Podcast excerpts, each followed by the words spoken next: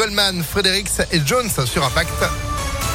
La météo, ça gèle hein, ce matin. Couvrez-vous, anticipez, faut gratter le pare-brise. On fait le point sur tout ça juste après l'info de Sandrine Ollier. Bonjour. Bonjour Phil, bonjour à tous. À la une, ces réunions de crise pour tenter de stopper la guerre en Ukraine. Emmanuel Macron va tenir un nouveau conseil de défense à 11h ce matin.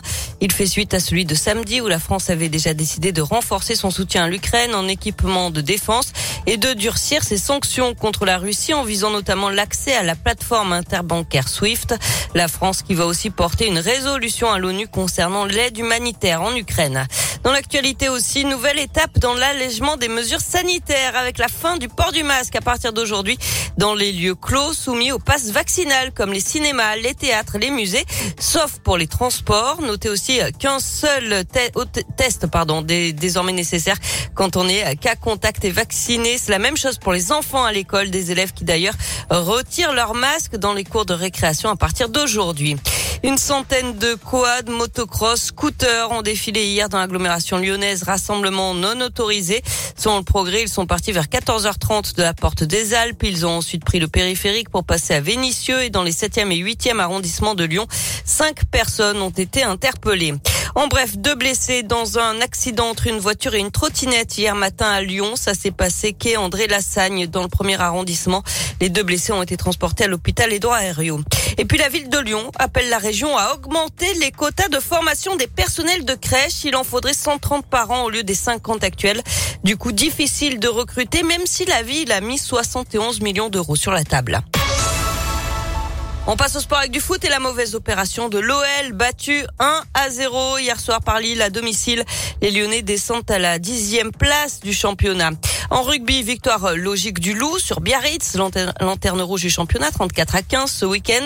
Les Lyonnais qui sont toujours troisième du top 14. Et puis en tennis, l'Open 6 sens au Palais des Sports de Gerland, c'est en ce moment. Ce week-end, c'était les qualifications. Place au premier tour à partir d'aujourd'hui.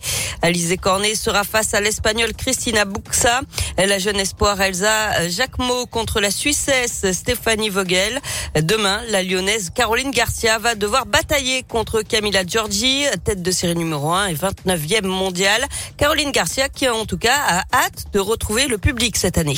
L'année dernière, c'était vraiment une année euh, mise en parenthèse parce qu'on n'a pas pu partager euh, avec le public, personne n'avait le droit de venir, donc ça, a été très difficile.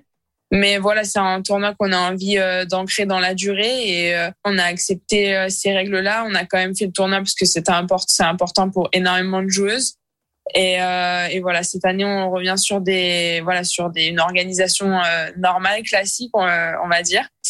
Et ça fait vraiment, ça fait vraiment plaisir de, de pouvoir avoir du public et vivre une, une belle, une belle édition.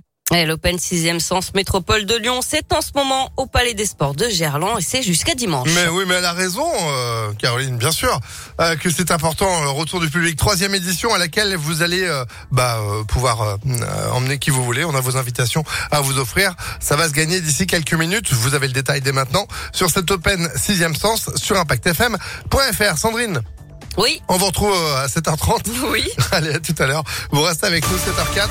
C'est la météo.